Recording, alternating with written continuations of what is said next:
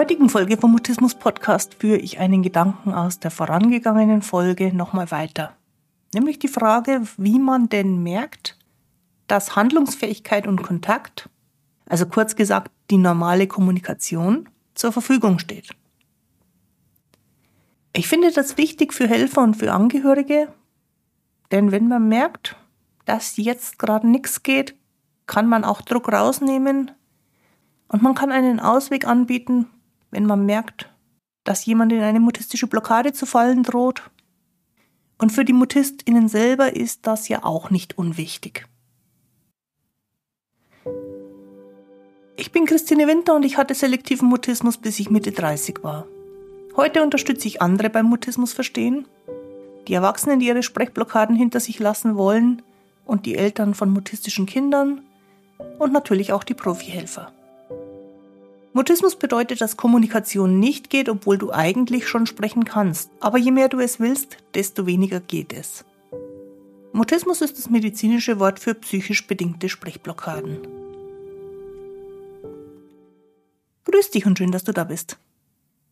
In dieser Folge vom Mutismus Podcast knüpfe ich nochmal an die eigentlich irgendwie unsinnige Idee mit den Schwierigkeitsleveln an, über die wir in Folge 77 schon mal gesprochen haben. Und ich gebe dir eine Idee, an was du Level 10 erkennen könntest. Denn Level 10 bedeutet, dass der Zugriff auf alle Schwierigkeitsgrade verfügbar ist und damit ist man jeder Kommunikationssituation gewachsen, was zur Folge hat, dass das mit den Schwierigkeitsleveln überhaupt nicht mehr von Bedeutung ist. Los geht's, lass uns über Sprechblockaden reden.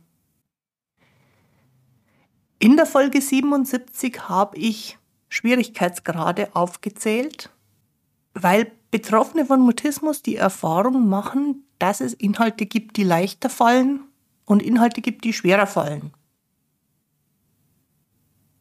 Diese Betrachtung bezieht sich immer auf die mutistische Blockade. Wenn die Blockade nicht da ist, gibt es auch keine Schwierigkeitsgrade. Und daher ist das Ziel nicht, ein höheres Level an Schwierigkeit zu schaffen, sondern das Ziel kann nur sein, nicht in der mutistischen Blockade zu landen. Diese Erkenntnis hat für mich eine Menge verändert, weil ich ja früher viele Jahre lang bis ins Erwachsenenalter hinein immer wieder die Erfahrung gemacht habe, dass Sprechen generell nicht geht, Kommunikation nicht funktioniert und natürlich war da auch bei mir selber, ohne dass ich jemals drüber nachgedacht habe, die Vorstellung davon, dass ich mich Schwierigkeitsgrad für Schwierigkeitsgrad an diesen Levels abarbeiten muss. Ich hätte genauso gut auf die Idee kommen können, dass das keine Rolle spielt, weil ich ja sprechen kann, wenn ich sprechen kann. Aber ich glaube, so funktionieren wir Menschen nicht. Wenn wir ein Problem finden, wenn unsere schlauen Gehirne etwas finden, woran man sich abkämpfen kann, dann neigt das Gehirn dazu, mit dem Problem zu kämpfen. Mein Blickwinkel in dieser Folge geht davon weg. Ich möchte heute mit dir darauf schauen, woran Helfer, Eltern, Angehörige, Kontaktpartner von Mutisten erkennen, ob die in Gefahr sind, in eine mutistische Blockade zu geraten. Und wenn du als Betroffene oder als Betroffener hier zuhörst, vielleicht ist es für dich selber auch durchaus eine hilfreiche Möglichkeit, auf diese Weise abzuchecken, ob du gerade safe bist, ob du gerade ausreichend weit von einer Blockade entfernt bist oder ob dann ein Risiko besteht, hilflos zu werden. An und für sich hat die mutistische Blockade einige Eigenheiten, an denen man sie erkennen kann.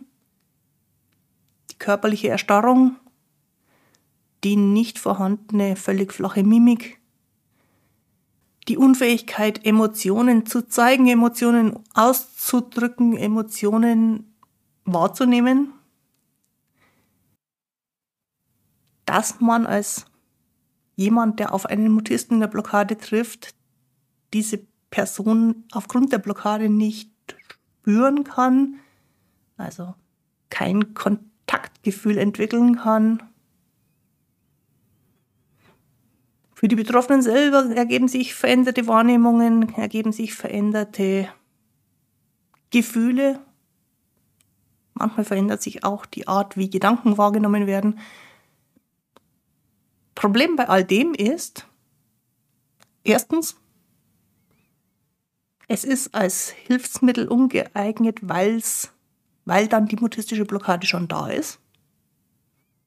Und wenn die mutistische Blockade da ist, das haben wir schon einige Male als Thema gehabt, dann ist es im Grunde, um was dagegen zu unternehmen, zu spät. Wir bräuchten also so eine Art Vorwarnsignal, das nicht nur entweder Blockade oder keine Blockade anzeigt, sondern irgendwie auch erkennbar macht, wenn es kritisch wird. Und eine der Eigenheiten, die ich im Kontakt mit Mutismus-Betroffenen immer wieder erlebe und die mir auch viele von den Betroffenen bestätigt haben, ist, dass Humor nicht funktioniert, wenn man quasi weg ist. Also, wenn die mutistische Blockade da ist, geht der Humor verloren. Und ich habe festgestellt, dass mir das ganz stark hilft, wenn ich auf Mutistinnen, auf Mutisten treffe, um zu erspüren, wie sicher unser Kontakt von einem Moment zum nächsten ist.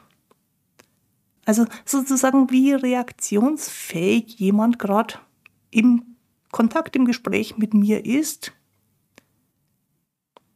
Wenn jemand auf Humor oder vielleicht allgemeiner gesagt auf Leichtigkeit nicht mehr reagieren kann, kippt diese Person gerade in die mutistische Blockade. Und weil das für mich total hilfreich ist, dachte ich mir, ich teile das auch mal als Idee mit dir. Kerngedanke, die Hauptaussage dieser Folge ist also, wenn Humor zur Verfügung steht, wenn Leichtigkeit möglich ist,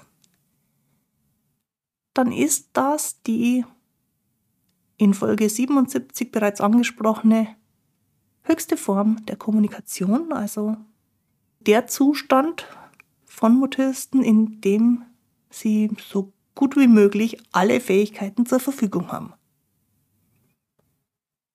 Ich hatte von Level 10 gesprochen als Metapher dafür, dass alle Schwierigkeitslevels gleichzeitig freigeschalten werden. Und was ich genau damit gemeint habe, mit diesen verschiedenen Levels, das kannst du gerne in Folge 77 nochmal nachhören. Ganz kurz zusammengefasst bedeutet es, wenn jemand in Level 10 ist, hat er in diesem Moment keinen Mutismus. Und wenn diese Person jetzt gerade mit Humor reagieren kann, dann zeigt das also an, dass Kontakt vorhanden ist und gemeinsame Emotionen möglich sind und zeigt aber auch darüber hinaus an, dass alle Inhalte, alle Schwierigkeitsgrade jetzt gerade uneingeschränkt zur Verfügung stehen. Für Helfer, insbesondere für die Profi-Helfer von Mutisten, wäre, wenn jemand auf Humor reagieren kann, das ein gutes Signal dafür, dass jetzt sowohl Kommunikation funktioniert, als auch jegliche Form von Veränderungsarbeit gehen sollte. Denn, ich sage es relativ häufig, wirkliche Veränderung kann jemand nur erfahren, wenn die mutistische Blockade gerade nicht da ist. Und wenn ich mit Leuten an Veränderungen arbeite, übrigens nicht nur bei Mutisten, sondern bei allen Menschen, die mit mir arbeiten, dann verwende ich die Fähigkeit zur Leichtigkeit, die Humorkompetenz als persönlichen Gradmesser im Kontakt, um herauszufinden, wie ansprechbar die Person gerade noch ist. Jetzt ist Humor ein bisschen gefährlich als Begriff, weil Humor schnell so klingen könnte, als ob ich dann die ganze Zeit mit Leuten rumblödel. Und das meine ich nicht. Ich meine, dass jemand im Kontakt diese feinen Nuancen von Freude, von Entspanntheit, von Lächeln oder Lachen von miteinander auf die gleichen Signale reagieren. Ich meine, dass das alles funktioniert. Und ich nenne es aber gern Humor, weil für Humor haben wir, glaube ich, alle den gleichen oder einen ähnlichen Bedeutungsinhalt. Und wenn ich was erzähle als Beispiel in einer Situation mit jemandem und ich als Reaktion an den passenden Stellen ein Schmunzeln kriege, dann weiß ich, wir sind entspannt miteinander. Dazu muss ich nicht unbedingt Witze erzählen, dazu muss ich nicht schreiend komisch sein. Dazu reicht's, wenn ich was erzähle und merke, psychologisch würde man sagen, dass da Schwingungsfähigkeit ist. Wenn bei jemandem die Schwingungsfähigkeit verloren geht, wenn jemand also emotional starrer wird, unbewegter wird, dann ist das ein Signal von vielen, dass wir den Kontakt miteinander verlieren. Und wenn ich mit Menschen im Kontakt bin, den Kontakt aufgebaut habe, die zu Blockaden neigen, dann würde ich in so einem Moment wieder mehr Leichtigkeit in unseren Kontakt reinbringen. Man könnte sagen, ich gleiche mit meiner Schwingungsfähigkeit die Spannung aus, die gerade entstanden ist, und wir gehen wieder gemeinsam in mehr Leichtigkeit. Ich teile diese Idee im Grunde mit allen Menschen, die in der Beratung, im Kontakt mit mir, im Kommunikationstraining davon profitieren könnten. Und gerade bei Eltern von jüngeren Kindern kommt dann schnell deren Ergänzung zu meiner Idee auf, dass es mutistischen Kindern helfen würde, wenn man möglichst viel Blödsinn mit ihnen macht, weil dann sind sie am Lachen, dann sind sie im Spaß, dann sind sie nach menschlichem Ermessen möglichst weit weg von einer mutistischen Blockade. Und das stimmt auch, aber damit will ich nicht sagen, dass Rumblödeln die beste aller Optionen ist, um drohende Blockaden zu verhindern. Oder Rumblödeln sogar mit der erklärten Absicht, damit jemanden in Anführungszeichen aus der Blockade zu locken. Das könnte zwar funktionieren, aber es fühlt sich für die Person, die da gerade mutistisch hilflos ist, nicht an wie ein Kontaktangebot, nicht an wie eine Begegnung auf Augenhöhe, sondern es fühlt sich dann sehr stark an wie ein Übergriff, gegen den man sich ja nicht zur Wehr setzen kann. Und weil man eben in der Blockade keinen Zugang zum Humor hat und weil man demzufolge den Humor von anderen Menschen jetzt gerade nicht nachvollziehen kann, wird man als Mutist möglicherweise anstandshalber mitspielen, aber die Erfahrung, die dabei gemacht wird, ist die von einem absoluten Außenseiter. Und es geht noch weiter, denn wenn so ein Humormissverständnis innerhalb von einer Gruppe passiert, dann kann es für die im Moment hilflose, in der Blockade befindliche mutistische Person sogar wie eine absichtliche Ausgrenzung wirken. Und relativ schnell wird diesem Humormissverständnis dann nicht zutreffend, aber für den, der es erlebt, irgendwie schon zutreffend. Das, was da passiert ist, als absichtliches Mobbing gedeutet. Also, die machen sich über mich lustig, die machen Scherze über mich und ich kann nicht darauf reagieren, die machen Blödsinn und stellen mich damit bloß als jemand, der hilflos ist. Und deswegen ist es weder hilfreich noch angebracht, rumzublödeln, während jemand in der Blockade ist.